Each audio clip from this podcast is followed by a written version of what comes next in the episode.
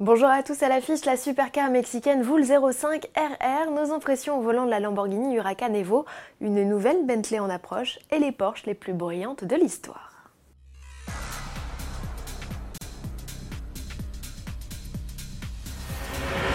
Elle a fait ses débuts officiels à l'occasion de la Race of Champions 2019 qui se tenait sur ses terres au Mexique. Elle, c'est la 05 RR de l'artisan local Voul. Cette barquette plus radicale que la classique 05, ce n'est pas la première fois qu'on la croise, découverte au Festival of Speed de Goodwood 2016. Elle n'était à cette époque pas encore totalement finalisée. Trois ans plus tard, elle est de retour et elle décoiffe toujours autant. Son 4 cylindres Ford relié à une boîte séquentielle à 6 rapports affiche 400 chevaux, soit 10 de plus que lors de son passage en Angleterre. Quant au poids sec, il est toujours contenu sous la barre des 700 kg. Au final, il ne faut que 2 secondes 7 à la bomba latina pour passer de 0 à 100 km/h. C'est mieux qu'une Ferrari 812 Superfast et à un dixième d'une Bugatti Chiron. Le tout avec une tenue de route digne de la meilleure des Caterham ou KTM Crossbow. Bref, un engin redoutable qu'un revendeur français commercialise. Il s'agit de WG British Racing situé dans la banlieue de Toulouse. Tarif affiché pour cet engin homologué route 150 120 euros TTC. Relooking pour la Lamborghini Huracan et pas seulement cosmétique. En prenant le patronyme Evo, la sportive italienne a aussi gagné des chevaux, 30 pour être précis. Sa cavalerie compte 640 chevaux, toujours tirés d'un V10 5 litres 2 atmosphérique, mécanique qui a littéralement envoûté Laurent Chevalier, notre confrère de Sport Auto. Ce V10, c'est un moteur qui respire, c'est un moteur qui vit. On atmosphérique depuis que la quasi-totalité des concurrentes sont passées au turbo. C'est vrai que les turbos, c'est bien un bas régime parce que ça relance d'une façon très efficace, mais rien ne remplacera l'atmosphérique à moyen régime et dans les tours avec cette allonge et cette élasticité absolument magique.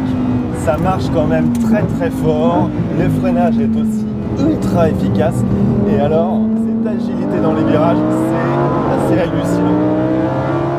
Retrouvez l'essai complet de la Lamborghini Huracan Evo sur le site sportauto.fr. Sa carrière est déjà lancée et son tarif français connu comptait un peu plus de 220 000 euros. C'est moins qu'une Huracan performante de puissance équivalente, mais le châssis et les optimisations aéro en moins. Première livraison prévue au printemps. Une surprise s'annonce chez Bentley pour le Salon de Genève. Le constructeur britannique qui célèbre son centième anniversaire en 2019 vient de publier une vidéo teaser. On y voit des images des Bentley Boys en course et la calandre d'un nouveau modèle avec un œuf à la peinture blanche. Bentley parle d'une édition spéciale inspirée par une voiture de course emblématique. Il pourrait s'agir de la 4 litres et demi Blower engagée aux 24 heures du Mans 1930. Emmenée par le duo Sirenry Berkin et Jean Chassagne, elle ne remporta pas l'épreuve, mais elle s'illustra pour avoir mis la pression sur la Mercedes SS 7 litres 1 du duo Caracciola-Werner. L'abandon de ces quatre-là offrit la victoire à la Bentley Speed 6 de Wolf Barnato et Glenn Kingston. On se quitte avec une amusante vidéo signée Porsche, toujours dans le cadre de ses top 5. Le constructeur propose de découvrir ses modèles les plus bruyants à l'aide d'un sonomètre Jean-Pierre Kramer, un préparateur allemand, et Benjamin Marjanac, responsable de la collection du musée, partent en quête de la bête à la plus grosse voix. Le classement démarre fort avec en cinquième position une 911 SC Safari de 1978. La voiture de rallye revendique un volume sonore de près de 123 décibels, c'est plus qu'une F1 actuelle.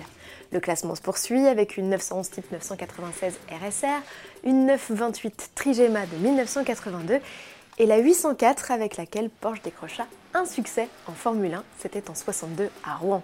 Mais celle qui a la plus grande gueule, c'est la 911 Carrera RSR Turbo 2 litres 1 de 1974, dont la ligne d'échappement ne mesure que quelques centimètres.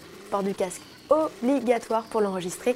Avec 138 décibels au compteur, elle fait largement mieux qu'un avion au décollage. Bon week-end à tous et à lundi.